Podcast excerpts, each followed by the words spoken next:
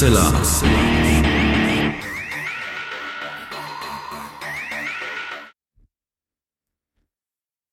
Hallo und herzlich willkommen zum 318. Mal bei Hoaxilla, dem skeptischen Podcast. Wie immer bei mir die wunderbare Hoax Mistress Alexa.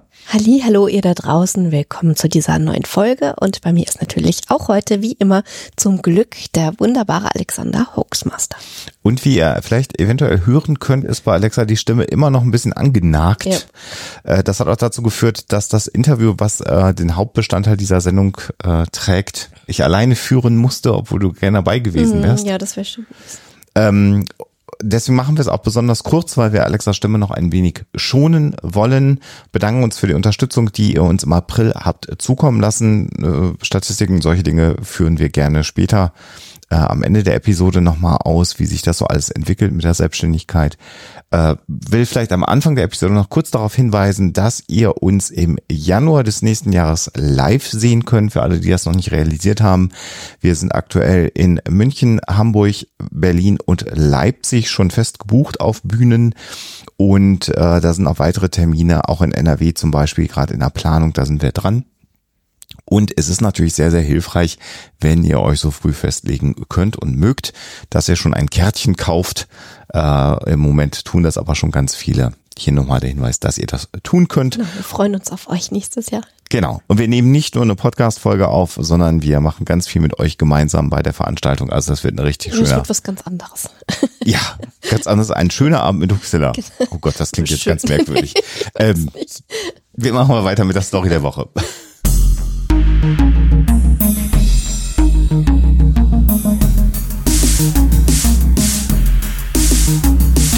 Der Woche. Die heutige Story ist eigentlich nur eine Frage und geht ganz, ganz schnell, weil meine Stimme auch keine lange Geschichte hergibt und lautet, ob Sekundenkleber unter dem Namen Cyanacrylat, der 1958 erstmals auf den Markt kam, beim Militär in den USA zur Wundversorgung eingesetzt wurde. Also entweder dazu, um bei großflächigen Wunden die Blutung zu stoppen oder sogar noch besser zur Behandlung oder Versiegelung, kann man schon fast sagen, von Schnittwunden. Wie bitte? Stimmt's oder stimmt's nicht? Hä? Gucken wir mal. Gut, dass wir, Das war, siehst du, das war so schnell vorbei, dass du gar nicht realisiert hast, dass es schon vorbei ist. ich sag mal so, gut, dass wir das Interview schon aufgenommen haben. Ja. Ich kriege ein bisschen schneller die Lösung mit. Oh, das ist eine spannende Frage. Ähm, viel Spaß beim Tüfteln.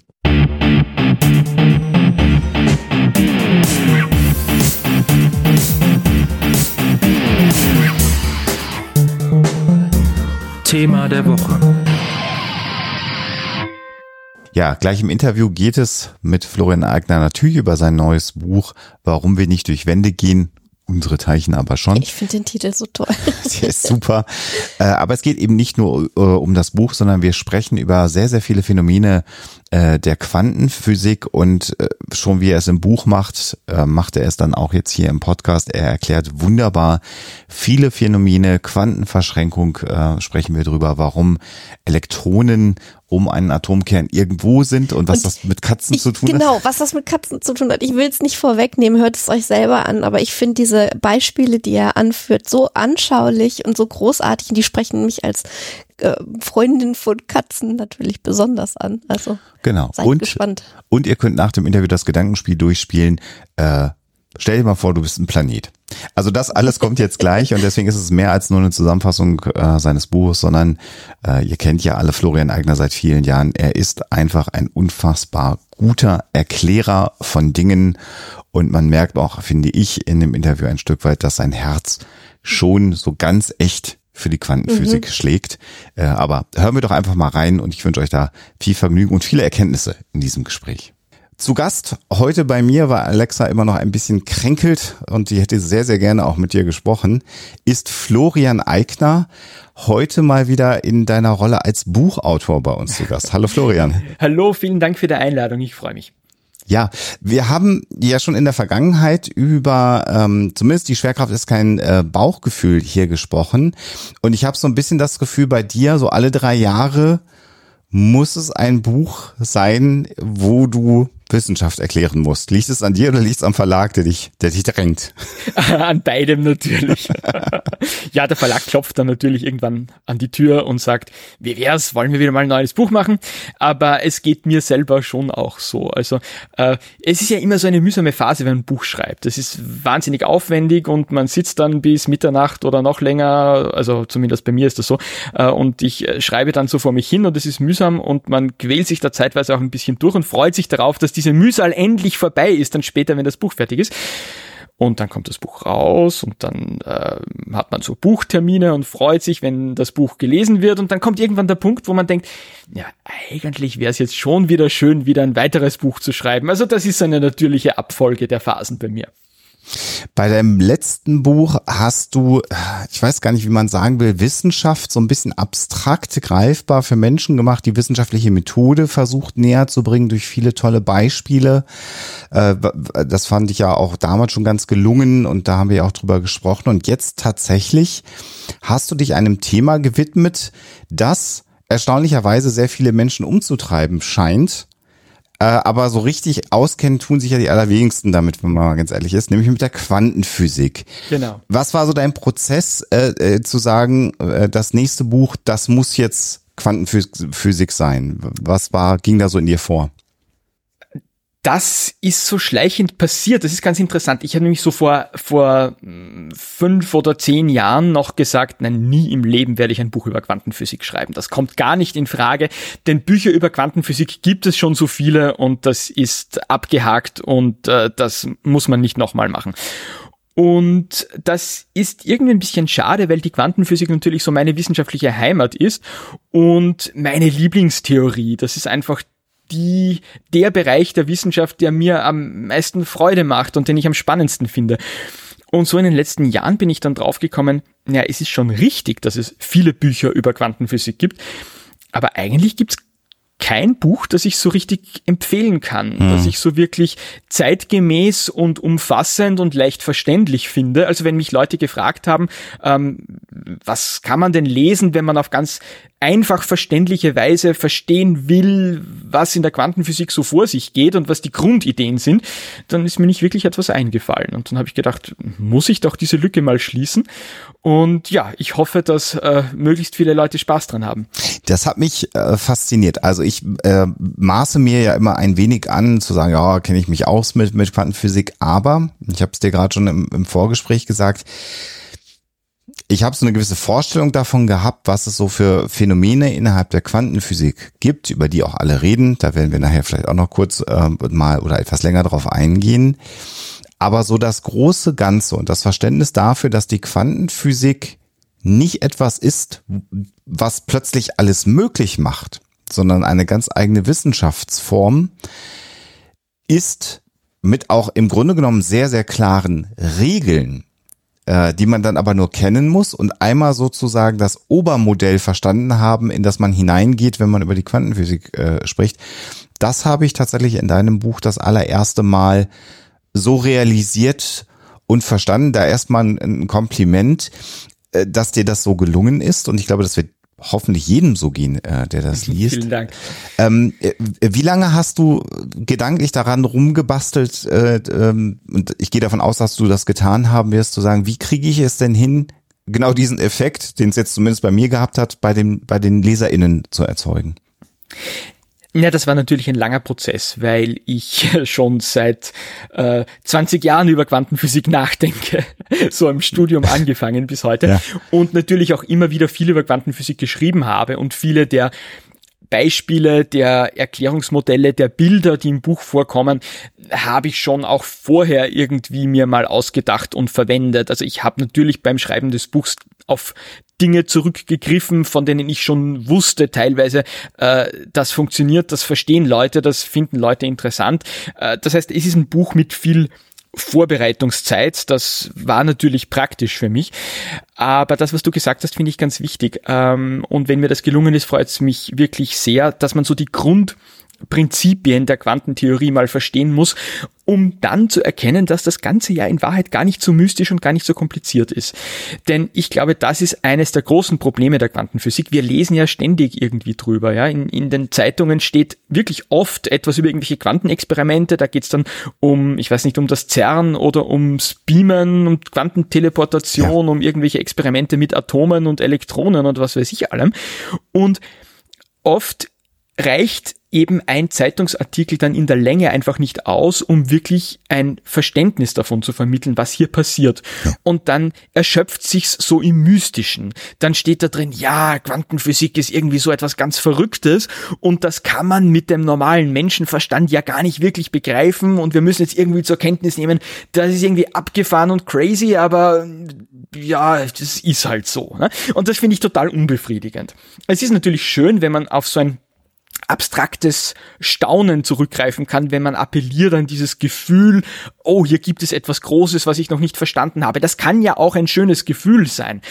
Aber was ist, wenn man dann sagt, na gut, ich will's aber jetzt schon wissen? Und ich glaube eben, dass das geht. Und wenn man so ganz grundlegende Dinge versteht, wenn man mal kapiert hat, wie das jetzt ist mit diesen Zuständen, die ein Quantenteilchen gleichzeitig annehmen kann, was für uns in unserer großen makroskopischen Welt eben nicht möglich ist, dann merkt man plötzlich, okay, wenn ich das verstanden habe, dann verstehe ich aber auch dieses Experiment. Mhm. Und dann ist dieses andere Experiment jetzt auch nicht mehr kompliziert. Und wenn ich das weiß, dann ist dieses andere Experiment, dabei kann ich jetzt vielleicht selber schon äh, vorhersagen, was denn daraus kommen muss, wenn man das macht.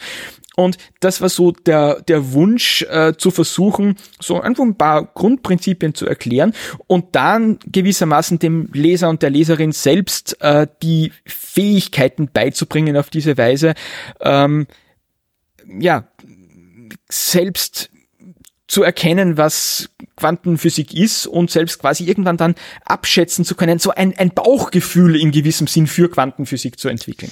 Das ist dir wirklich ganz, ganz hervorragend gelungen und ich kann schon mal all unseren HörerInnen sagen, ihr müsst da gar nicht rechnen, wenn ihr das Buch von äh, oh Florian äh, ich, ich meine, es gibt, glaube ich, zwei oder drei Formeln, die ich da gesehen habe, wo dann doch mal kurz eine Formel genannt wurde, die man aber im Grunde genommen nicht, nicht, nicht wirklich braucht, sondern da wurde nur erwähnt, äh, ähm, da gibt's dann mal eine Formel.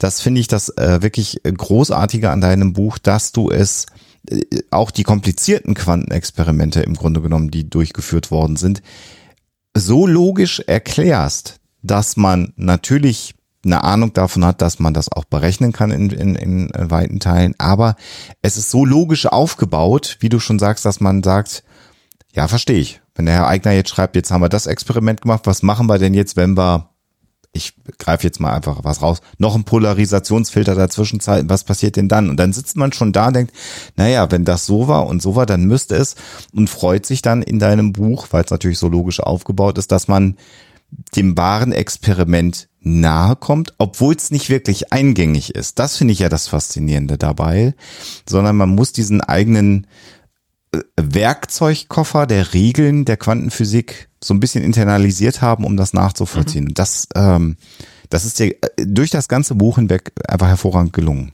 Dankeschön. Ja, das ist das Spannende. Ne? Wir haben alle so einen, einen Satz von, von physikalischen Regeln in unserem Kopf, die wir aus dem Alltag kennen. So, ich, ich habe ein Objekt und das lasse ich fallen und dann bewegt es sich nach unten, bis es auf den Boden trifft. Das ist so eine Regel, die haben wir gelernt irgendwie so als im, im Alter von ein bis zwei Jahren. Und das ist vollkommen selbstverständlich. Und wir wissen, wenn ich äh, ein Objekt nehme und an die Wand werfe, dann bewegt es sich so auf einer gekrümmten Bahn und macht dann Lärm, wenn es die Wand trifft. Das sind so ganz, ganz simple Alltagsregeln, die wir nun mal kennen und die wir nicht hinterfragen und die für uns vollkommen offensichtlich sind. Und da äh, das ganze Mysterium der Quantenphysik beruht einfach nur darin, dass es sich hier um Objekte handelt, die furchtbar viel kleiner sind als wir. Und es ist überhaupt nicht überraschend, dass dort eben andere Regeln gelten. Also man muss sich das vorstellen. Äh, wenn man nachrechnet, wie weit diese Quantenteilchen, ja, Moleküle, Atome oder noch kleinere Dinge, wie weit die größenordnungsmäßig von uns Menschen entfernt sind, das ist gewaltig. Das ist ein Faktor von über einer Milliarde. Das heißt, diese Quanten Teilchen, diese Quantenobjekte, diese Dinge, mit denen man sich in der Quantentheorie normalerweise beschäftigt, die sind größenordnungsmäßig weiter von uns entfernt, als wir von der Größe unseres Planeten. Und wir sind etwas vollkommen anderes als unser Planet. Definitiv, Und, ja. ja. Stell dir mal vor, du wärst ein Planet. genau. Wie würde dein Leben dann aussehen? Ja, also Ja, ein Planet, der bewegt sich so ungefähr kreisförmig um die Sonne. Das heißt, die Gravitation ist für ihn das Entscheidende. Dann gibt es für den Planeten vielleicht auch noch ein Magnetfeld. Ja. Aber äh, es ist etwas schräg, ja, die Sicht eines Planeten einzunehmen. Aber in der Quantenphysik ist vieles schräg, also bleiben wir gleich dabei. Äh, wenn ich ein Planet wäre, ja, dann wäre so eine Kreisbahn um einen Stern etwas vollkommen Normales für mich. Aber so Dinge wie Reibung und Luftwiderstand werden für, wären für mich dann vollkommen verrückt. Ja? Also eine Bewegung, die von selbst quasi endet, weil es eine Reibung gibt, die ist so aus planetarer Sicht total schräg. Aus unserer menschlichen Sicht ist das vollkommen normal. Ne? Also wenn ich einen Fußball übers Fußballfeld kicke, dann bleibt er irgendwann mal liegen, ja, wegen Reibung, klar.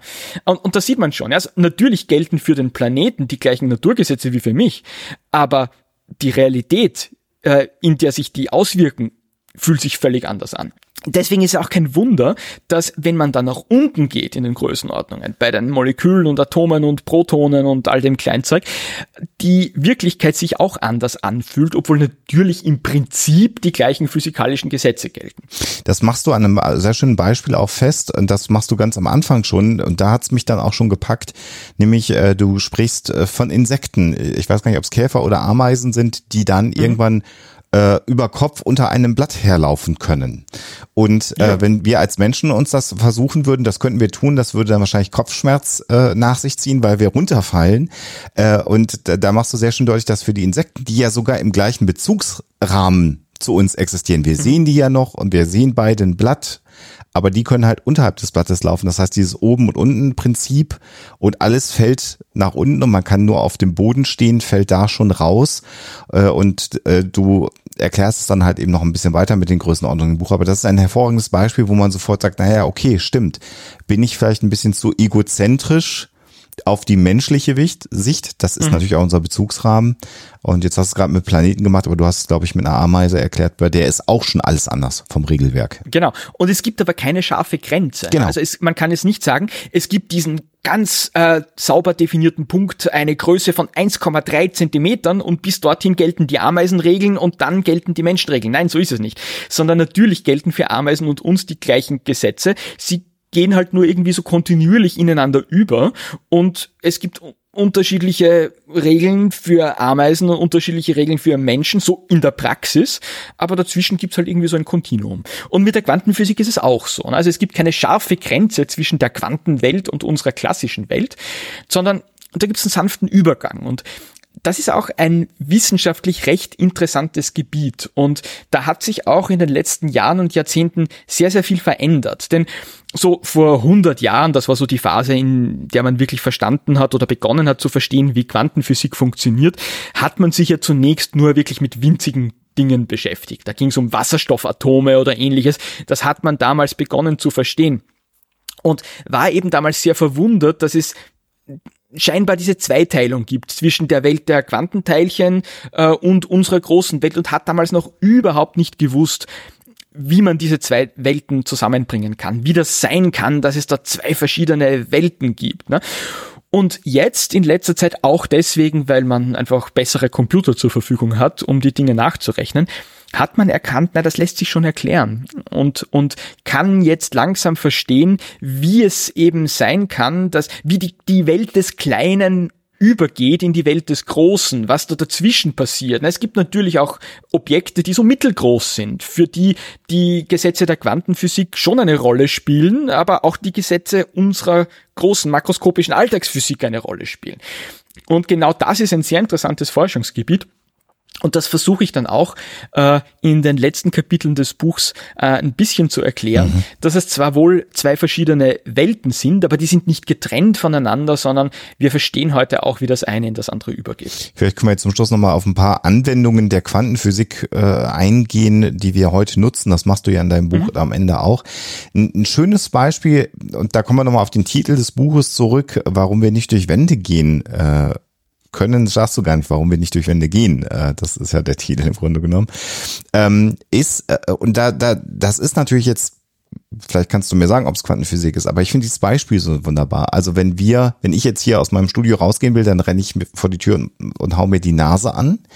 Wenn ich jetzt aber rufe, meine, meine Schallwellen, die gehen schon durch die Tür mhm. durch. Also da sehen wir schon, und, und äh, da machst du, an diesem Beispiel machst du fest, dass es nicht magisch ist, dass etwas durch eine Wand durchgeht oder etwas, was wir überhaupt gar nicht in unserer realen Welt ähm, äh, erleben können, sondern dass Schall durch eine Tür in Teilen durchgeht, ein Teil wird zurückgeworfen, aber ein Teil geht mhm. durch, das ist natürlich leiser, da machst du es fest. Und dann sagst du, na gut, und jetzt stellen wir uns mal vor, wir sind ultra kleine Teilchen, wir haben eine bestimmte Welle, warum sollen die denn nicht komplett ähm, durch eine Wand, durch eine Tür durchgehen? Und in dem Moment denkt man sich, stimmt, wenn ich die Perspektive in dem Bereich anpasse, dann macht es plötzlich wieder Sinn. Also das fand ich ein wunderbares Beispiel, das du benutzt hast. äh, freut mich. Ja, genau. Also äh, manche Teilchen können das ja. Ne? Ich kann ein einzelnes Teilchen ähm, durch eine Wand durchschießen. Das ist kein großes Problem. Mit manchen Teilchen geht's besser, mit anderen schlechter. Das muss man sich dann im Detail ansehen. Aber ich kann Elektronen irgendwo durchschießen. Und äh, Neutrinos, die aus dem Weltraum kommen, die äh, lassen sich problemlos durchschießen. Die durchqueren uns äh, in jeder Sekunde Milliarden Mal und äh, wir merken nichts davon. Also das eine Sache, dass ein Teilchen etwas durchdringt, ohne dabei Schaden anzurichten, ist in der Welt der Quantenphysik vollkommen alltäglich. Das ist total normal. So wie du gesagt hast, wenn man sich eben klar macht, dass Teilchen und Wellen irgendwie dasselbe sind, ja, jedes Teilchen ist auch Welle, jede Welle ist auch Teilchen, das fühlt sich für uns in unserer Alltagsvorstellung der Physik natürlich sehr seltsam an. Auf Quantenebene muss man das eben aber einfach so zur Kenntnis nehmen. Und wenn man das zur Kenntnis nimmt, dann wird das plötzlich alles weniger erstaunlich. So wie du gesagt hast, die Schallwelle kann das ja auch. Und warum soll es dann nicht auch eine Teilchenwelle können? Aber dann natürlich gibt sich die, äh, stellt sich die Frage, warum können es wir dann nicht als Menschen? Und da sind wir jetzt wieder dort, worüber wir gerade gesprochen haben, bei diesem Übergang zwischen der Welt des, des Kleinen ja. und der Welt des Großen. Ähm, es gibt halt bei den allermeisten Quanteneffekten irgendwo dann so einen Bereich, wo man sagt, naja, da funktioniert er, aber wenn dann noch mehr Teilchen im Spiel sind, funktioniert er schlechter und wenn dann noch mehr Teilchen im Spiel sind, noch schlechter und bei uns Menschen sind halt sehr, sehr viele Teilchen im Spiel und deswegen klappt es nicht, wenn Menschen versuchen, durch die Wand zu laufen. Und was ich verstanden habe, das äh, äh, fand ich auch nochmal wirklich äh, faszinierend, ich benutze das Wort inflationär, aber äh, wenn wir das, das Doppelspaltexperiment, da gehst du sehr ausführlich drauf ein und auf Erweiterungen und Variationen dieses Doppelspaltexperiments, das Experiment, mit dem im Grunde genommen ähm, ja, mehr oder weniger der Nachweis gegeben worden ist, dass Licht sowohl Welle als auch Teilchen sein kann.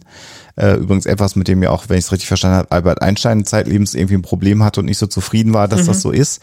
Ähm, Natürlich habe ich von diesem Experiment gelesen und wir wollen das vielleicht gar nicht so ganz ausführlich jetzt beschreiben, was das genau ist, das kann man sich ja durchlesen. Aber du machst etwas, was ich oft vermisst habe. Du sagst nämlich, bitte beachtet dabei aber, dass wir dieses Experiment, so wie wir es immer beschreiben, in einer speziellen Situation machen, nämlich in einem Vakuum. Und da gibt's jetzt auch keine anderen Teilchen, die gerade mal stören, sondern da können wir uns jetzt auf das Licht äh, konzentrieren. Das ist der einzige Player im Spiel.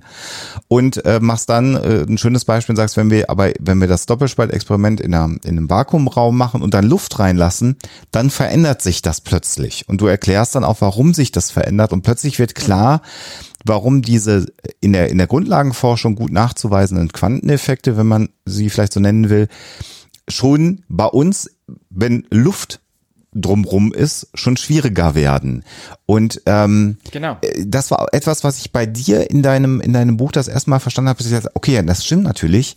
Ähm, und der Grund dafür, den würde ich dich vielleicht bitten, wenn ich es wenn ich richtig verstanden habe, einmal zu erklären, ist nämlich die Tatsache, dass in dem Moment, wo Sauerstoff so ums Licht drum ist, äh, da eine Interaktion stattfindet. Und Interaktion ist immer ganz schlecht, weil dann müssen sich die Teilchen festlegen in irgendeine Richtung, ne? Ja, bei Licht ist es nicht, noch nicht so schlimm. Gut. Äh, bei, äh, aber wenn wir das Doppelspaltexperiment jetzt zum Beispiel machen mit Atomen, Mhm. ja, also wir, wir nehmen Atom und schick, schießen es durch einen Doppelspalt und das Ziel ist, dass es durch beide Schlitze dieses Spaltes gleichzeitig hindurchfliegt.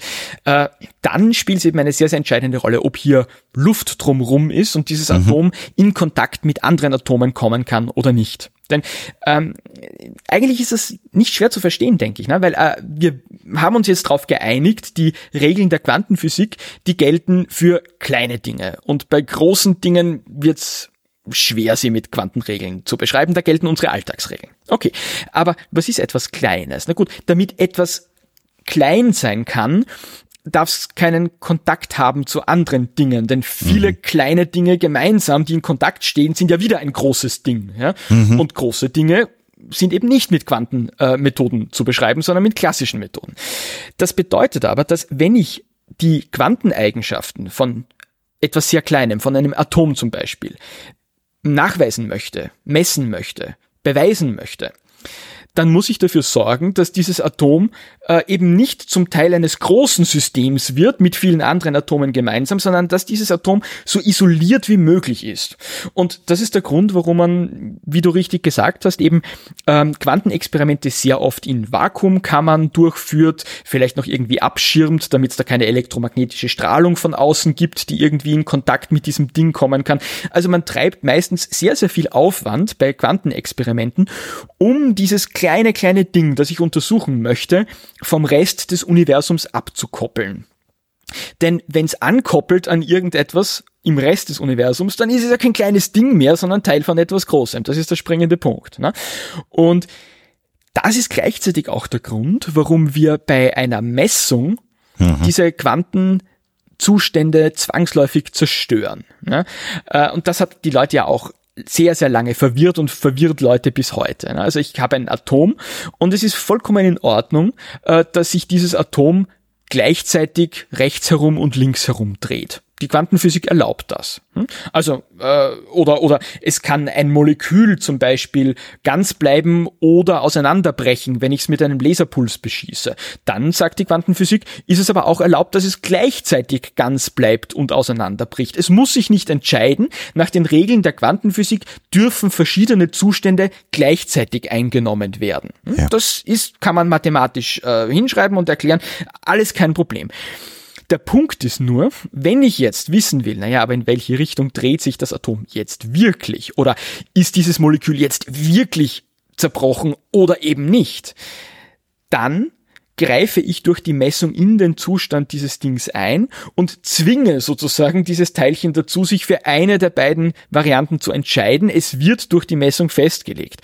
Und das hat die Leute äh, zunächst verblüfft. Ja, kann, wie kann denn das sein, dass die, die Messung hier eingreift? Das ist nämlich normalerweise nicht so. Also, ob ich jetzt den Mond fotografiere oder nicht, ist dem Mond völlig egal. Der Zustand des Mondes wird nicht beeinflusst von der Beobachtung. Aber bei Quantenteilchen ist es eben anders.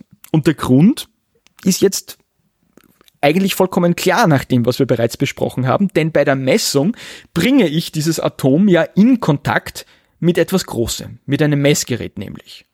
Und mit mir dann in weiterer Folge, weil ich äh, blicke auf dieses Messgerät und werde somit auch zu einem Teil dieses Gesamtsystems. Das heißt, das Atom alleine kann mit Quantenphysik beschrieben werden und kann verschiedene Zustände gleichzeitig annehmen. Sobald das Atom aber interagiert mit einem Messgerät, haben wir es plötzlich mit einem großen System zu tun, nämlich Atom plus Messgerät. Und ein großes System gehorcht jetzt den Regeln der makroskopischen Physik und nicht mehr der Quantenphysik. Und deswegen muss sich in diesem Fall das System dann festlegen, entweder der eine Zustand oder der andere Zustand. Entweder es dreht sich links herum oder rechts herum, aber beides gleichzeitig ist in diesem Fall dann einfach nicht mehr möglich. Und es liegt aber eben nicht an dem menschlichen Bewusstsein oder an unserem, an unserem Gehirn, dass wir das sehen, sondern in dem Moment, wo er das Messgerät ausschlägt. Und dann ist es, äh, das beschreibst du auch sehr schön, auch völlig wurscht, ob dann einer auf das Messgerät drauf geguckt hat oder nicht.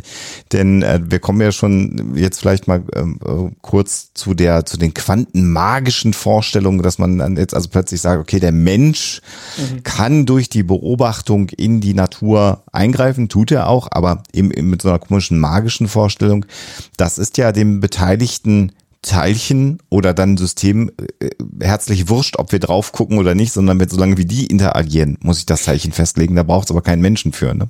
Ganz genau. Und was du da jetzt ansprichst, ist das große und entscheidende Missverständnis in, in der Quantenphysik, das uns bis heute beschäftigt. Und ich habe gerade gestern wieder eine, eine äh, recht harsche E-Mail bekommen von jemandem, oh. der meinte, er müsse mir erklären, wie die Quantenphysik wirklich ist, denn das ist ja eben alles Magie. Also Missverständnisse tauchen da bis heute auf, das ist wahrscheinlich auch nicht mehr wegzukriegen. Ja? Also äh, mit diesem Phänomen, dass die Messung eben den Zustand festlegt, tat man sich zu Beginn, als man das entdeckte, sehr schwer. Und das ist auch klar, weil es etwas Neues war, etwas, was ganz anders sich angefühlt hat als das, was man in der Physik bis dahin kannte. Also man hat gesehen, wenn ich etwas messe, dann wird der Zustand festgelegt. Wenn ich es nicht messe, wird der Zustand nicht festgelegt. Und daraus haben manche Leute dann abgeleitet, ähm, wenn ich mich als Mensch bewusst entscheide, eine solche Messung durchzuführen, dann verändere ich dieses Quantenobjekt. Und das heißt jetzt, dass ja mein Bewusstsein, so die Unterstellung, Teilchen verändern kann. Das heißt, mein Geist, mein bewusster Geist greift in die Materie ein. Das ist die Schlussfolgerung. Und das klingt jetzt total schlüssig und nach einer plausiblen Abfolge von Aussagen. Ist es aber nicht. Das ist ein logischer Irrtum. Was ist uns jetzt hier passiert bei dieser Schlussfolgerung, die auf den ersten Blick so plausibel klingt? Na, wir haben immer ein bisschen mehr dazu genommen, als notwendig wäre. Ja, es stimmt noch am Anfang, dass das Teilchen in seinem Zustand verändert wird, wenn ich es messe, aber es spielt eben überhaupt keine Rolle, ob das ein bewusster Akt ist oder nicht. Und du hast vorhin schon äh, gesagt, es passiert auch, wenn einfach nur Luft da ist, ja, mit der dieses Teilchen kollidieren kann. Also es geht nur darum, dass das Teilchen in Kontakt mit etwas Größerem kommt. Ob das ein bewusst denkender Mensch ist oder ein Roboter oder einfach nur eine Ansammlung von Luftmolekülen, das ist vollkommen egal. Und das war halt ein Gedanke, den man erst äh, klären musste.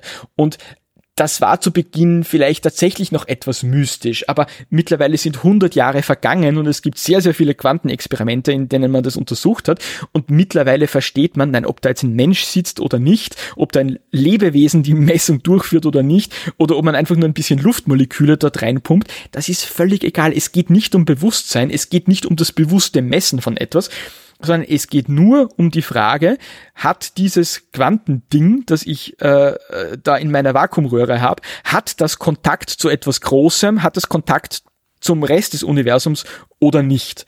Und dass sich das erst so im Lauf der Zeit herauskristallisiert hat, wie man das eben betrachten muss, ist aus heutiger Sicht ein Problem. Denn es gibt tatsächlich Zitate von einigen der Gründerväter der Quantenphysik äh, aus den 20er, 30er Jahren, die tatsächlich etwas mystifizierend klingen. Mhm. Und die werden heute gerne hervorgeholt von Leuten, die dann sagen, ah, aber schon Werner Heisenberg sagte doch das, ja, und dann kommt irgendwie so ein Zitat, das etwas so mystisch verwaschen klingt, weil damals man halt vielleicht noch wirklich ein mystisch verwaschenes Gefühl mit der Quantenphysik hatte. Aber wie gesagt, das ist 100 Jahre her und mittlerweile ist Quantenphysik etwas ganz Normales und neue Generationen von Physikerinnen und Physikern sind damit aufgewachsen und finden das heute gar nicht mehr mystisch. Das heißt nicht, dass sie es weniger spannend finden, dass es weniger aufregend ist, aber mit Bewusstsein und übernatürlichen oder gar übersinnlichen Dingen muss man da heute wirklich nicht mehr hantieren. Du hast ein wunderbares Beispiel, weil äh, ich glaube, viele kennen äh, inzwischen den, die Vorstellung darüber, dass man bei einem Elektron im Grunde genommen nicht wirklich feststellen kann, wo es ist. Man weiß inzwischen, das sind keine kleinen Kugeln, die sich drehen, sondern irgendwie sowas Wolkenartiges, was um den Atomkern sich befindet. Und du hast so ein wunderbares Bild, nämlich die Katzenverteilungsfunktion. Und dann sagst du, dass das gar nicht schlimm ist, dass ein Elektron gar nicht an einem Ort ist, weil das ist mit Katzen in der Wohnung nicht viel anders. Vielleicht magst du das Bild mal ausführen, weil es hat mir sehr gut gefallen. Ja, genau. Also äh, man beschreibt ja in der Quantenphysik die Teilchen als Wellen und dann muss man überlegen, was bedeutet denn das jetzt? Ja, und oft ist dann die Rede von Wahrscheinlichkeitswellen. Das heißt, ähm, das Elektron befindet sich eigentlich nicht an einem bestimmten Punkt im Raum, sondern es ist in gewissem Sinn eine Eigenschaft, die der Raum an unterschiedlichen Punkten in unterschiedlichem Ausmaß hat. Also das Elektron befindet sich nicht genau hier und überall anders befindet es sich nicht, sondern das Elektron befindet sich hier und daneben befindet sich es auch ein bisschen und dort befindet sich es auch ein bisschen und etwas weiter weg befindet sich es vielleicht fast gar nicht. Ja? Aber es ist so etwas wolkig verteiltes. Ähm, der Raum ist eben hier ein bisschen Elektronik und hier ist er noch elektroniger und woanders ist er weniger Elektronik. Das, so kann man sich das vorstellen. Ja, vielleicht so ein bisschen eher wie einen Duft. Es kann auch der Mhm. Duft im Raum irgendwie ähm, am, am Backrohr äh, sehr intensiv sein, wenn ich da einen schönen Kuchen backe und ähm, zwei Meter daneben duftet es auch noch ein bisschen, aber im Nebenzimmer schon fast gar nicht mehr. Und ein bisschen so kann man sich das eben vorstellen, äh, sind Teilchen verteilt. Und wenn ich jetzt messe, wo das Teilchen nun wirklich ist, dann zwinge ich eben das Teilchen durch die Messung dazu, sich für einen ganz bestimmten Aufenthaltspunkt zu entscheiden und dann ist es plötzlich dort und nirgendwo sonst. Und diese verteilte äh, Wellenfunktion, die ich vorher hatte, gibt mir dann die Wahrscheinlichkeit, sagt mir, wie groß die Wahrscheinlichkeit ist, das Elektron einen bestimmten äh, Punkt zu finden. Also dort, wo der Raum sehr, sehr Elektronik war vorhin, ist die Wahrscheinlichkeit groß, dass ich das Elektron finde. Dass ich es finde, anderswo, wo es nur ein bisschen Elektronik ist, die Wahrscheinlichkeit ist kleiner, aber auch noch gegeben. Ne? Und das ist eigentlich etwas durchaus Verständliches und Alltägliches. Mit Wahrscheinlichkeiten zu arbeiten, das ist ganz normal. Ja?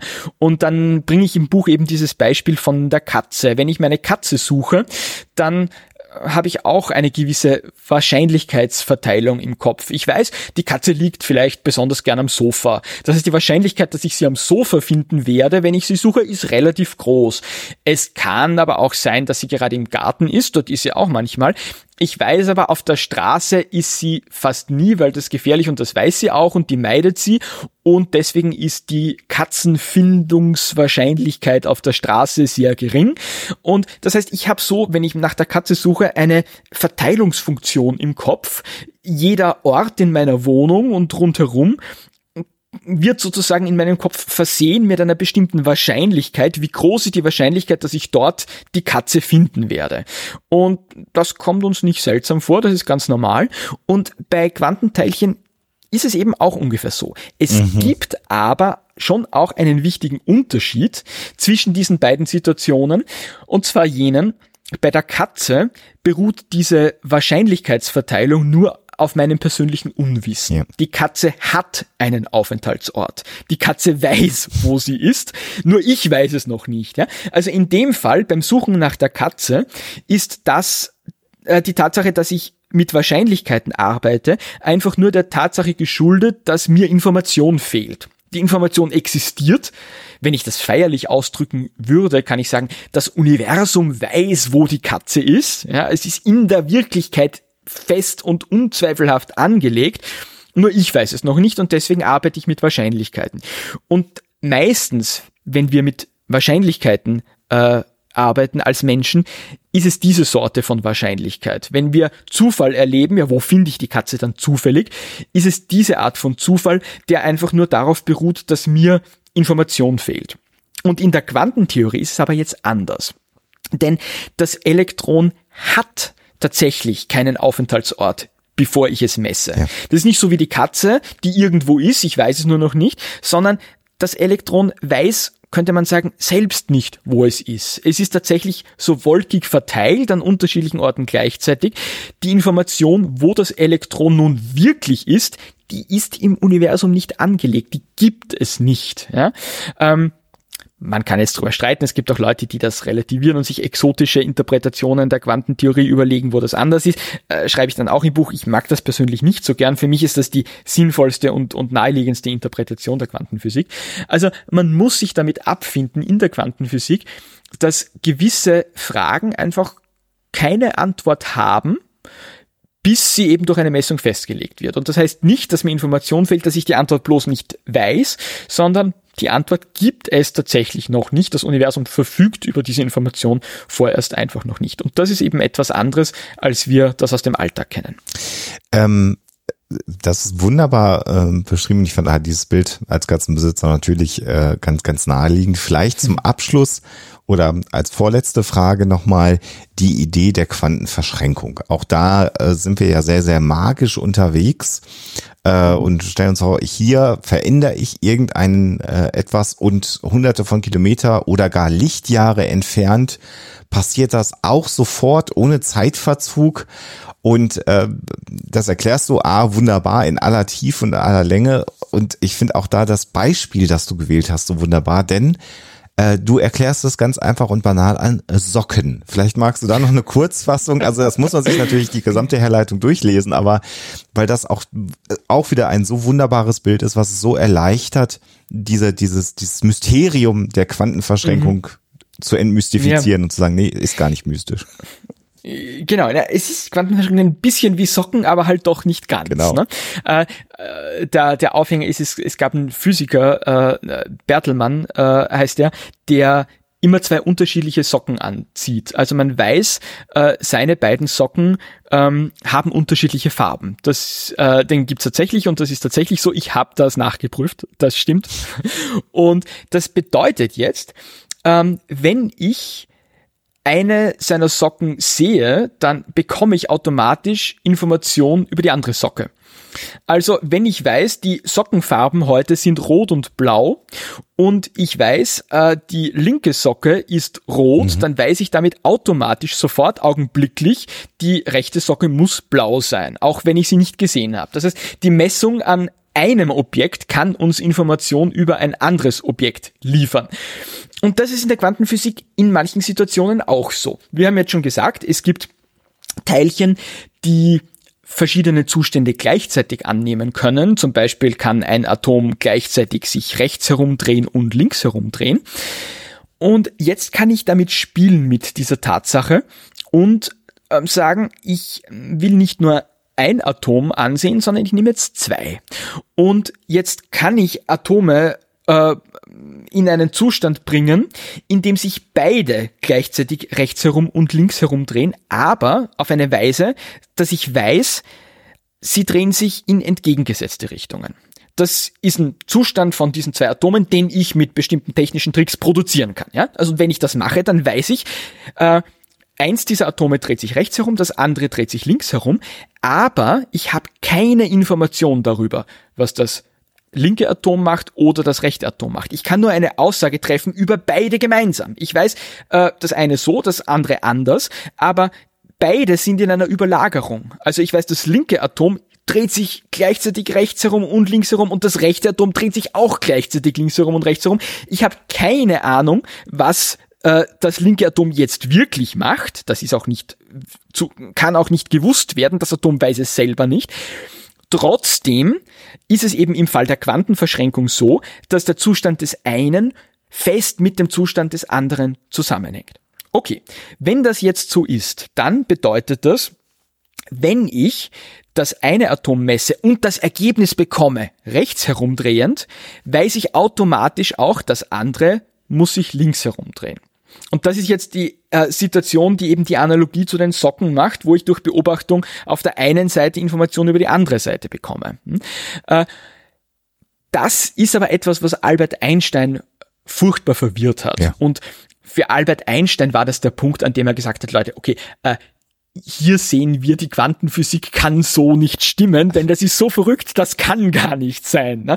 Äh, denn was bedeutet das jetzt? Ich kann ja diese beiden Atome beliebig weit voneinander entfernen. Die können quantenverschränkt produziert worden sein und dann schicke ich das eine Atom, ich weiß nicht, äh, zum Uranus und das andere bleibt hier auf der Erde und dann habe ich eine wirklich verrückte Situation. Ja, wir haben ja gerade gesagt, wenn ich das eine messe, dann äh, lege ich den Zustand fest, ich lege aber gleichzeitig durch diese Messung auch den Zustand des anderen Teilchens fest. Also zuerst vor der Messung befinden sich beide Teilchen, beide Atome im Zustand dreht sich rechts herum und dreht sich gleichzeitig auch links herum.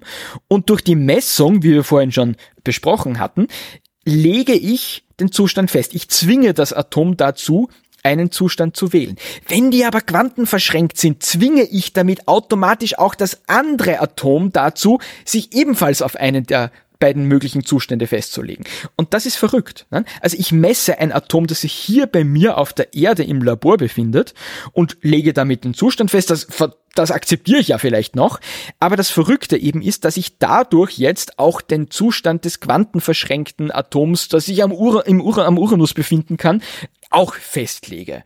Und das bedeutet, dass eine Handlung hier bei mir auf der Erde Auswirkungen hat, augenblicklich, bei einem weit entfernten Teilchen, das sich ganz woanders befindet. Und da wird es jetzt philosophisch heikel. Da muss man auch sehr, sehr vorsichtig sein, ähm, die richtigen Formulierungen zu finden und äh, nicht in Missverständnisfallen zu tappen. Denn das Erste, was man hier sagen kann, und das war auch das, was Einstein äh, gestört hat, ist, hier wird ja Information übertragen, ja. augenblicklich also schneller als die Lichtgeschwindigkeit.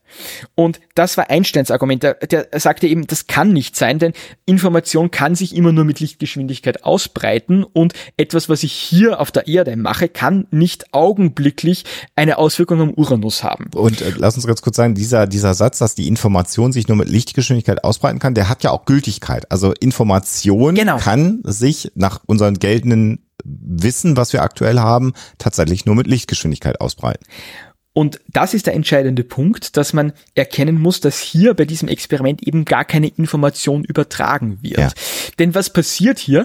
Äh, ich lege den Zustand dieses Atoms, dreht er sich jetzt rechts herum oder links herum, rein zufällig fest. Ich kann es mir ja nicht aussuchen, sondern es ist einfach nur ein zufälliges Ergebnis, das sich ergibt. Und das entgegengesetzte Ergebnis ergibt sich dann am Uranus aber ich kann es nicht steuern. Das heißt, ich kann jetzt auch nicht mit meinem Astronautenkollegen am Uranus mir irgendwie einen Code ausmachen und sagen, ich schicke jetzt eine Botschaft dadurch, ähm, weil es ja nur ein zufälliges Klicken ist, äh, dass wir halt gleichzeitig dann wahrnehmen. Ich auf diese Weise und der Kollege äh, andersrum aber es gibt keine Möglichkeit, dadurch wirklich Information auszutauschen. Und deswegen widerspricht es eben nicht Einsteins Relativitätstheorie, obwohl Einstein selber das äh, vermutete und damit seine Probleme hatte äh, und äh, ihm das gar nicht gefiel. Das ist übrigens auch so eine historische äh, äh, Besonderheit der Quantentheorie. Albert Einstein, der tritt da überall auf. Der hatte überall da seine Finger drin. Es ist wirklich so faszinierend, denn Albert Einsteins Hauptwerk natürlich war die Relativitätstheorie. Das ist das, wofür er berühmt ist und das ist auch seine größte Leistung im Grunde. Die Quantenphysik mochte er ja eigentlich gar nicht. Ja? Und trotzdem hatte er da überall seine Finger drin. Er hat ja auch seinen Nobelpreis bekommen, nicht für die Relativitätstheorie, sondern für seine Leistungen in der Quantenphysik, im Wesentlichen dafür, dass er äh, eben gezeigt hat, dass Licht schon auch Teilcheneigenschaften hat. Also die Photonen hat Einstein erfunden, könnte man sagen.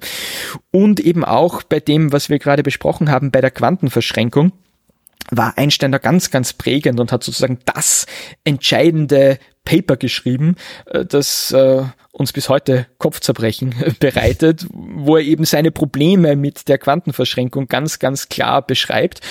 Und heute wissen wir, Einstein hatte in diesem Punkt nicht recht. Die Welt ist tatsächlich komplizierter, als Einstein sich das vorstellen konnte aber es ringt mir schon immer wieder unglaublich viel Respekt und Ehrfurcht ab zu sehen, was dieser äh, Albert Einstein in ganz unterschiedlichen Bereichen geleistet hat. Also der war schon wirklich ein schlauer Kerl. Aber damit hatte er ein Problem. Ist ja auch eine ganz interessante äh, Wendung ja. der Geschichte im Grunde genommen. Ähm. Ja, selbst ein Genie wie Einstein liegt nicht immer richtig, aber das äh, macht ihn eben nicht weniger genial. Genau.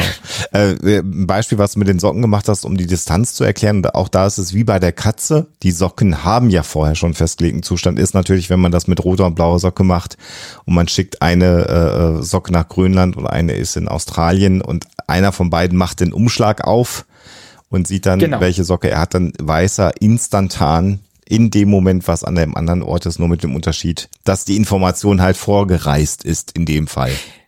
Genau, das ist der entscheidende Unterschied. Ich kann natürlich ein, äh, ich kann natürlich rote und blaue Socken an unterschiedliche Leute verschicken äh, und wenn die den Umschlag aufmachen, sehen sie augenblicklich, welche Farbe sie bekommen haben und wissen damit auch, okay, wenn ich rot habe, muss der andere blau bekommen haben.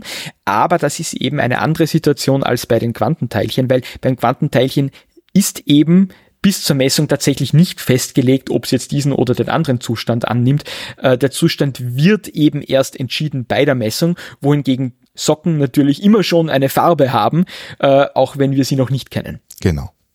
Und zum Ende, ich blätter gerade so ein bisschen in deinem Buch noch herum, äh, gibst du ja so ein paar konkrete Beispiele. Jetzt äh, haben wir ja schon gesagt, ähm, viele der grundsätzlichen Phänomene funktionieren nur unter nennen wir es vielleicht mal Laborbedingungen, da kann man das nachweisen.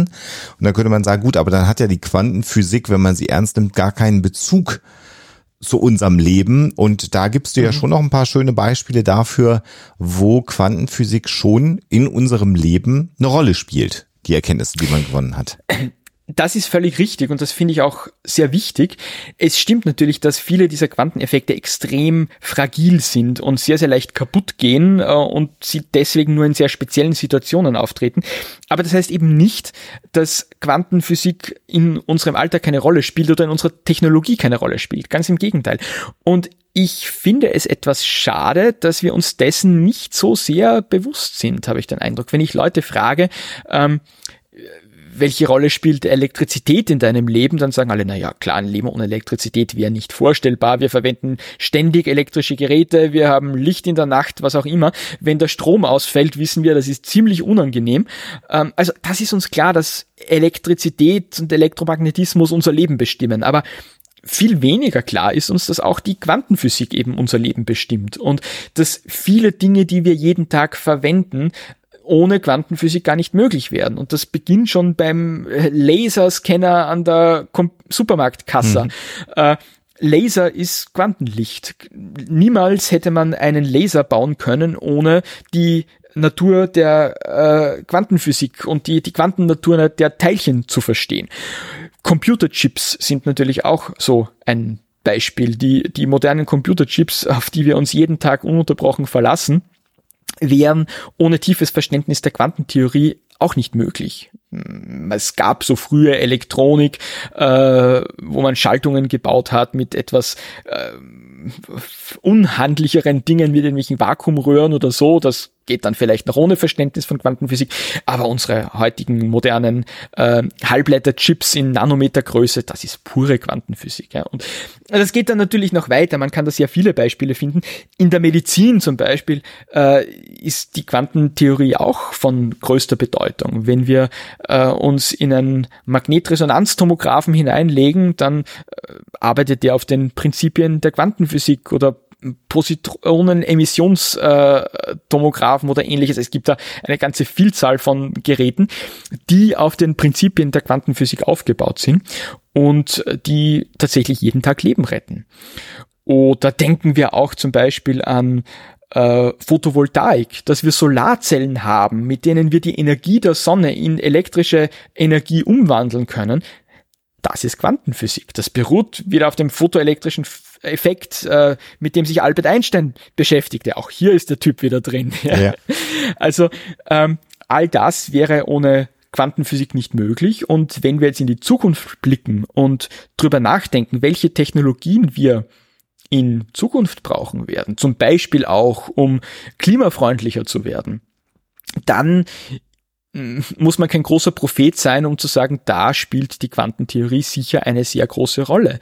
Denn wenn es zum Beispiel geht um neue Materialien, äh, etwa für neuartige Batterien oder für ähm, Elektrolyse oder äh, ähnliche Dinge, dann kann man heute diese neuen Materialien nur entwickeln, entdecken und verbessern, wenn man die Quantenphysik versteht. Und das ist ein riesengroßer Forschungszweig heute.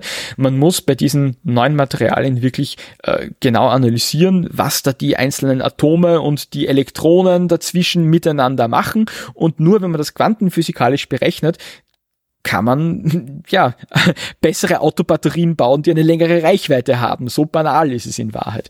Und insofern werden uns diese, diese neuen Erkenntnisse der Quantenphysik sicher auch noch in Zukunft beschäftigen. Und wir sehen, dass ja quasi 120 Jahre lang Beschäftigung mit Quantenphysik. Das ist ja auch etwas, was man nochmal sagen kann. Das ist ja jetzt nichts brandneues, sondern seit 120 mhm. Jahren beginnt man sich diese ähm, Effekte anzuschauen, noch nicht ausgereicht haben, um alles zu verstehen. Was ja auch spannend ist, äh, du zitierst an einer Stelle äh, den, den Satz, äh, naja, machen sie nicht Physik äh, eines bekannten Physikers, äh, da wird es jetzt nichts Neues mehr geben und wir stellen fest. Das dachte man ja, so 1900. Genau. Ja. Und dann plötzlich begann die Quantenphysik und da gibt es eben ganz viele neue Dinge, und trotzdem sollte man vielleicht, weil du jetzt sagst, die Herausforderungen der Zukunft sich nicht nur auf die Quantenphysik verlassen, sondern auch immer ein bisschen auf die Makrowelt schauen. Das macht, glaube ich, auch Sinn. genau, ja, es widerspricht sich ja nicht. Das nicht, dass es dann wieder magisch wird und man sagt, oh, die magische Quantenphysik wird uns irgendwann ja. alles retten. Florian, vielen, vielen Dank für diesen Einblick. Äh, das war wirklich nur ein Abriss. Also ich könnte ja mit dir jetzt noch äh, privat eine Stunde über dein äh, Buch reden, weil es da so viele spannende Stellen gibt. Ich kann tatsächlich äh, ähm, nur sagen, besorgt euch das Buch, wenn ihr an Quantenphysik interessiert seid. Und ich glaube, wenn man dein Buch gelesen hat und die Arroganz besitzt, so wie ich zu sagen, ich habe es verstanden, dann kann man sich vielleicht auch mal noch ein anderes Buch aus, dem, aus, äh, aus der Bibliothek mal ausleihen oder äh, sich zulegen und kann da reinlesen, weil ich glaube, deine, deine Grundlagenerklärung, die im Grunde genommen nicht auf Mathematik beruhen, sondern eher auf logischen Überlegungen, hilft ganz viel ähm, Quantenphysik zu verstehen. Das ist für mich das, wenn mich jetzt einer nach Quantenphysik fragt, wird das das Standardwerk sein, was ich jedem empfehle. Das ist tatsächlich so. Super, ja, ich freue mich sehr. Äh, ich äh, hoffe, dass das Buch auch unterhaltsam und leicht zu lesen ist und Leuten Spaß macht äh, und sie dann fast gar nicht merken, dass sie ja. dabei ganz viel lernen. das ist so das der Plan. So, also das, das ist, das ist ein Given. Das war ja schon bei deinen letzten Büchern so. Auch die vielen, vielen wunderbaren Zeichnungen, die du ja selber gemacht hast. Oh, diesmal sind viele Zeichnungen Sehr drin. Das viele. stimmt. Das war richtig viel Arbeit. Ich habe da ziemlich geschwitzt. Das war mühsamer, als ich dachte. Aber ich glaube, es ist notwendig, weil in der Quantenphysik manches auch äh, ein bisschen leichter zu verstehen ist, wenn man Bild dazu ansehen kann. Äh, ja, also ich freue mich, wenn mein Buch gelesen wird, freue mich auch über Feedback und wünsche allen Leserinnen und Leserinnen ganz viel Freude damit. Genau. Und wir können drei Bücher verlosen. Das finden wir Jawohl. besonders gut. Und ich habe so überlegt während des Gesprächs, was wäre denn eine Aufgabe, die wir den HörerInnen stellen können. Und ich glaube, es wäre doch ganz nett, wenn ihr äh, in der Mail, die ihr an Huxilla, info.huxilla.com schreibt, uns den Namen eines Quant mal mitteilt. Da gibt's so ein paar von, das kann man finden, die, darüber sprichst du ja auch in deinen, in deinen Büchern. Und äh, da gibt's ein paar von, einen Namen in dem Betreff und dann landet ihr im Lostopf. Das finde ich, glaube ich, eine ganz witzige Aufgabe. Moment, geht's äh, um den Namen von jemandem, der äh, äh, nee, von einem Menschen, der Quantenphysik gemacht hat. Sagt man, sagt man zu den Zeichen Quant oder Quanten? Ach so, äh, äh, Quanten sind eigentlich, also also du willst, du willst ein Teilchen haben, ja, einen, genau. einen Teilchen. Genau. Okay, gut, ja, ja. Quanten ist ja eigentlich ein allgemeinerer Begriff. Es steht auch im Buch mal an einer Stelle ja. genau erklärt, ja. Also du willst, du willst den Namen eines, eines Quantenteilchens. Eines Quantenteilchens. Da, davon, davon gibt's richtig viele. Es, äh, du musst mir dann auch erzählen, äh, ob immer die gleichen Soll ich eine Zufallsverteilung für, für, dich dann mal rausschmeißen? Ja, ja, genau. Das würde mich wirklich interessieren. ob da dann sehr exotische Sachen kommen oder Sachen, von denen man vielleicht in der Schule schon mal gehört hat. Ja, ist eine schöne Frage. Genau, also Quantenteilchen äh, schickt uns das ein Äh, und Anschrift und so braucht ihr uns nicht schicken, sondern erstmal das Quantenteilchen und wir losen dann. Und diese Folge äh, ist ja erschienen am 7. Mai. Das heißt, ihr habt bis zum 21. Mai 23.59 Uhr Zeit, uns den Namen eines Quantenteilchens äh, zu senden und dann dürfen wir drei Bücher auslosen äh, und die glücklichen Gewinner bekommen dann jeweils ein Buch und werden dann erfahren, warum sie leider nicht durch Wände gehen können, aber viele, viele andere spannende Dinge unterhaltsam erfahren. Das freut uns sehr, dass wir das machen können. Florian, vielen Dank für das Interview. Ich danke dir. Worum geht's in deinem nächsten Buch? Letzte ähm, ich habe mit meiner Lektorin vereinbart, dieses Jahr werde ich sicher noch nicht beginnen mit einem neuen Buch. Nein, es wird ein bisschen dauern. Also jetzt muss ich schon mal Pause ja. machen. Aber ich habe tatsächlich schon so im Hinterkopf äh, Pläne und äh, es wird sich schon wieder was kristallisieren, aber Darüber reden wir dann, wenn es soweit ist. ist. Ich freue mich drauf. Ich freue mich drauf, das zu lesen und bin sicher, dass das ist so wie wie Wein, glaube ich. Jedes Buch wird dann noch besser. Habe ich den Eindruck bei dir. Das sind also das war jetzt hier schon ein ganz großer Wurf, finde ich. Florian, danke Dank. dir. Bis demnächst beim Nachsitzen bei anderen Formaten, wo auch immer. Äh, du bist ja Bestandteil des Huxilla-Universums und da werden wir uns sicherlich hören und sehen in Zukunft. Ich freue mich sehr. Vielen Dank. Bis ganz bald. Alles Gute, mein Lieber. Alles Liebe. Ja, ihr habt's gehört. Drei der Bücher könnt ihr gewinnen, wenn ihr uns bis zum 21. Mai 2023 bis 23.59 Uhr ein Quantenteilchen in den Betreff äh, der E-Mail schreibt äh, und dann losen wir unter diesen E-Mails aus und erst dann fragen wir nach eurer Anschrift. Ihr wisst, wir versuchen da möglichst datensparsam zu sein und in dem Buch, auch wenn ihr jetzt nicht gewinnt, äh, wie gesagt, wir können es nur empfehlen, geht es zum Beispiel auch noch über das Thema Beamen. Da haben wir jetzt noch gar nicht drüber gesprochen im Interview. Das heißt, ähm, ihr müsst schon das ganze Buch lesen, um noch ein wenig mehr zu erfahren über die Dinge, die die Quantenphysik betreffen. Ähm, also insofern lohnt sich der Kauf in jedem Fall oder aber auch die Teilnahme an Gewinnspiel. Und ansonsten geht ja der Trend auch äh, zum Zweitbuch. so kann man das mal sagen.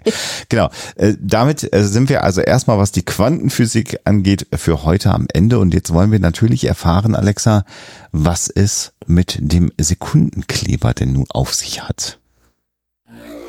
Die Auflösung.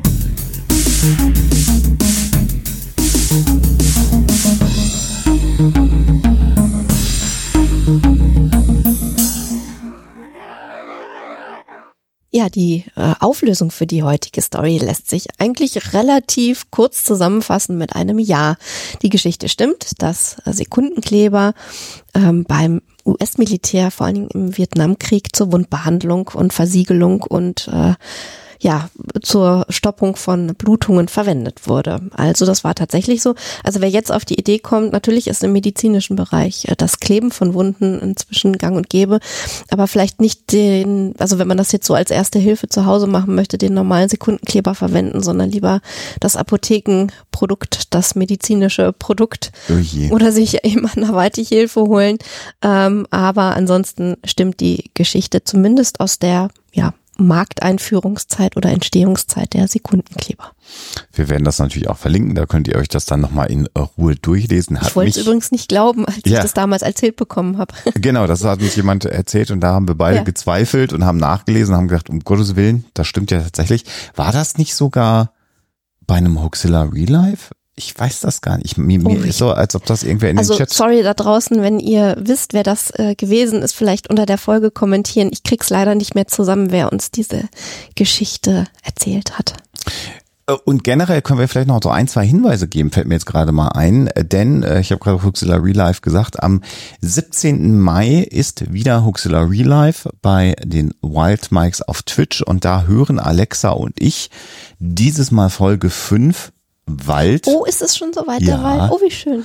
Äh, nach und ihr könnt dabei sein und ihr könnt im Chat mit uns äh, sprechen. Also ihr braucht einen Twitch-Account, ihr braucht kein Abo bei den Wild Mikes, das wäre natürlich schön. Das wäre ganz toll. Wenn ihr das macht, aber ihr könnt da einfach so dazu ja. stoßen und da sind sehr viele sehr nette Menschen im Chat und wir beide und wir beschäftigen uns mit Folgen, die wir dann quasi fast vor 13 Jahren aufgenommen haben und das führt sozusagen direkt zum nächsten Termin, denn am 18. Mai, einen Tag später, wird, wird Huxilla ähm, äh, 13 Jahre alt und wir sind in Berlin. Wir sind bei der Metropolcon, das ist eine Fantastik Sci-Fi äh, Convention. Da halten wir selber dann am 19. Mai einen Vortrag äh, zum Thema Verschwörungserzählungen in der Fantastik. Das wird total spannend, weil wir müssen uns gerade anfangen zu bremsen, weil wir gerade mhm. sagen, und das passt da noch rein mhm. und das passt da noch rein und dann haben wir festgestellt, wir können ja nur 90 Minuten Vortrag halten. Äh, also wer da hinkommen möchte und bei der Metropolcon, da ist der äh, Dirk van den Boom, da ist Grit Richter, die war mal bei uns auch in der Sendung zu Gast, Christian von Asta, Lucy von Org. war Grit Richter äh, äh, Klugscheitern war er dabei. Also ganz, ganz viele Leute, äh, die ihr kennen äh, werdet, wenn ihr uns in den letzten Jahren verfolgt habt, sind da auch. Und im Grunde genommen können wir dann vielleicht am Stand des JMB Verlags äh, auf äh, 13 Jahre Huxilla anstoßen und wenn ihr dann äh, vielleicht noch ein Buch äh, kaufen möchtet von uns, was ihr noch nicht habt oder so, die gibt's da alle äh, und dann können wir das sogar noch signieren. Also, da sind wir auf jeden Fall am 18. ab nachmittags auf der Messe, am 19. denke ich, werden wir relativ lange äh, auf der Messe äh, sein, weil da auch, äh, wie gesagt, von uns der ein oder andere, die ein oder andere Bekannte unterwegs mhm. ist, die wir treffen wollen. Bis dahin ist auch mein Schnuppen weg. Das wollen wir mal schwer hoffen. Und dann danach gibt's dann den klassischen Convention-Messe-Infekt äh, dann War das ja auch da oben drauf. Ja. Genau. Also das so als Termine äh, für die nächsten Tage. Über die Tour haben wir schon gesprochen. Und ansonsten können wir sagen, die Einnahmesituation, die variiert immer so ein bisschen. Äh, der April war jetzt erstmal ein bisschen schwach. Das mag jetzt aber auch daran liegen, dass das Monatsende so in so ein Wochenende reinläuft. Und ich habe so festgestellt, viele Daueraufträge, die wir bekommen, sind eher so zum Monatsende eingerichtet oder so, dass sie am ersten eines Monats eigentlich auf dem Konto sind. Wir beobachten das mal, wir sind nicht in Not. Wir steuern jetzt ein bisschen weg von den sechs Prozent, von denen wir mal gesprochen haben und waren jetzt im April eher bei den fünf Prozent. Äh, dafür entwickelt sich gerade der Mai äh, relativ stark. Wir gucken mal. Also wir haben noch keine Not, dann würden wir anfangen zu jammern ganz ausführlich, sondern wir beobachten das, sind sehr, sehr dankbar. Ja. Und können jetzt neben den Terminen, die wir gerade angekündigt haben, auch noch ankündigen, äh, dass wir in diesem Monat noch zwei weitere Hoaxilla-Folgen machen, mhm. weil wir ja gesagt haben, im Mai gibt es drei Folgen und da ist eine Folge dabei, die wird, glaube ich, zumindest sehr, sehr interessant äh, und die hat uns sehr viel Spaß in der Produktion gemacht, genau. Ähm, da könnt ihr euch auf jeden Fall drauf freuen. Und jetzt glaube ich, muss ich endlich aufhören zu reden, äh, weil die Folge natürlich wieder lang genug ist. Vielen Dank für euch alle da draußen, äh, dass ihr uns unterstützt. Nicht für euch, sondern an euch da draußen, dass ihr uns unterstützt, dass ihr uns die Treue haltet, dass ihr dabei seid und wir steuern auf das 13., 14. Jahr dann drauf zu. Ein Irrsinn. Mhm. Vielen Dank. Alles Gute, bleibt gesund und natürlich immer schön skeptisch bleiben. Tschüss. Der Huxilla Podcast ist ein kostenfreies Projekt und soll das auch immer bleiben. Das ist uns sehr wichtig und du kannst uns dabei helfen, so wie das schon viele andere tun.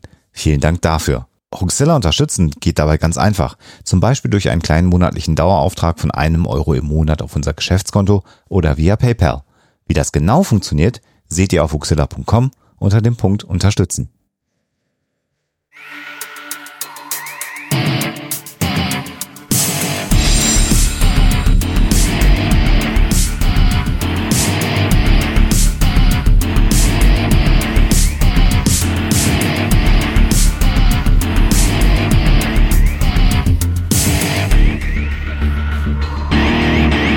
Schickt Fragen, Anmerkungen oder Feedback an info@huxilla.de. Und wenn ihr mögt, dann bewertet uns doch bei iTunes oder einer der anderen Podcast-Seiten, die uns führen.